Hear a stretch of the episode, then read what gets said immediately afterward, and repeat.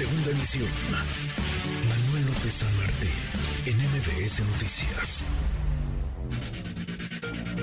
Luciana Weiner, en MBS Noticias.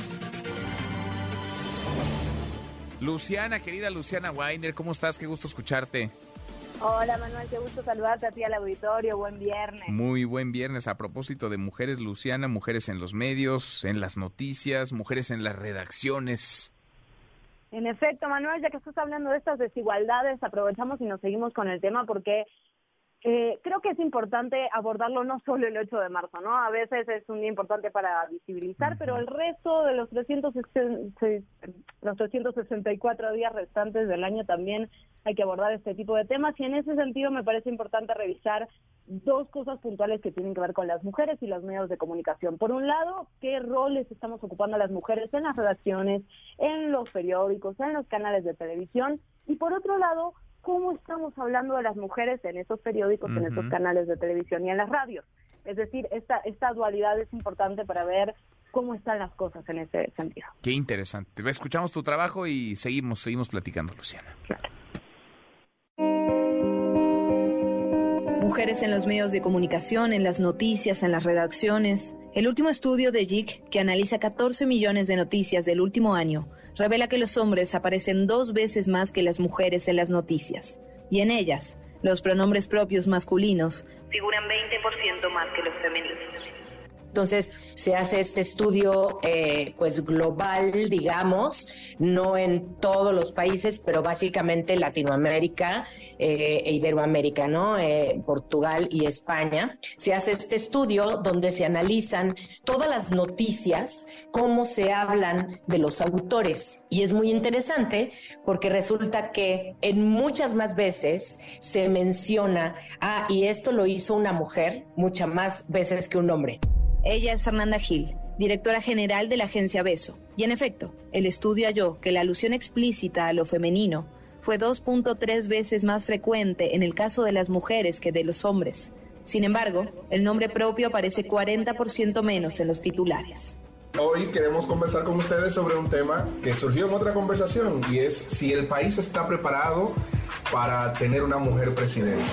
Cómo lograr ser un empresario exitoso. También hablamos sobre hijo, el desafío de ser mamá, empresaria, mamá y mujer exitosa en ambos roles. En términos prácticos, imagínate que esa mujer está pastoreando la iglesia. ¿Quién va a cuidar de sus hijos? Esta invisibilización de las mujeres no se da en todos los ámbitos informativos por igual. Mientras en la sección de salud y sociedad hay un 45% de notas firmadas por mujeres, en los deportes, la tecnología y la economía, 8 de cada 10 están firmadas por hombres pero todavía tú vas al sector financiero y hay en la mesa una mujer por cada nueve hombres, ¿no? Vas al sector aeronáutico, hay una mujer por ahí y muchísimos hombres en la, en la mesa directiva. En los consejos de, de empresas ves muchísimos más hombres todavía que mujeres. Entonces sí, claramente todavía hay una brecha que tenemos que romper el 8 de marzo, el Instituto Reuters también publicó su informe anual sobre desigualdad en los medios de comunicación, a partir de una muestra de 240 medios online y offline en cuatro continentes. Los hallazgos muestran que solo el 22% de los 180 puestos jerárquicos en medios están ocupados por mujeres. México sacó una de las peores cifras. Aquí solo fue el 5%, lo que representó una disminución de 6 puntos porcentuales con respecto a 2022. Aún así, en una encuesta realizada en 2022 a directivos de medios y organizaciones, 79% de las personas en cargos jerárquicos respondió que su organización hacía un buen trabajo en materia de paridad y diversidad de género. Yo soy Luciana Weiner y esto es Código MBS. Código MBS. Híjole, qué dura, qué dura la realidad esa es. Por eso es tan importante, Luciana, hablar más allá, como bien dices, del 8 de marzo, de estos, de estos asuntos, de estas asignaturas pendientes, de esta falta de igualdad, de equidad, de acceso a oportunidades, sí, pero también de esta, de este piso que no está parejo en muchos frentes de la vida pública y privada también. En efecto, y me parece muy llamativo esta disociación que hay entre las cifras reales de cuántas mujeres están ocupando lugares eh, jerárquicos dentro de los medios de comunicación y la percepción que tenemos sobre el trabajo que se está realizando. Y eso creo que permea en otros ámbitos también. Sentimos que ya hay muchos cambios, que estamos llegando a la paridad y lo cierto es que sí ha habido avances, pero todavía la brecha es tan grande que nos falta mucho todavía por recorrer. Y por otro lado, estas, estas áreas específicas, ¿no? Cuando hablamos de economía, de aviación, ahí las mujeres todavía somos casi que cuota de género, ¿no? Aparte, sí, sí, sí, sí, sí.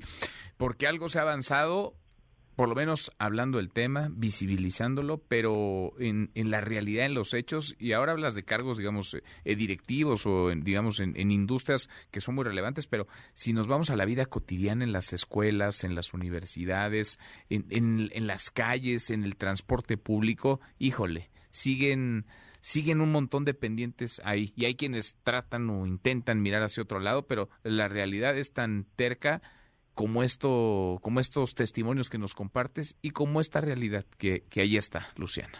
Sin lugar a dudas, por eso volver a las cifras a veces es importante, ¿no? Para, para no perder eh, el piso. Y, y esto que dices me parece interesante porque en todos los ámbitos pasa lo mismo. Hay pocas mujeres en puestos jerárquicos y esto tiene como un efecto cascada, ¿no? Porque finalmente son las personas que están o haciendo política pública o tomando decisiones o haciendo los convenios laborales o haciendo las reglas que se, que se ejercen adentro de una empresa.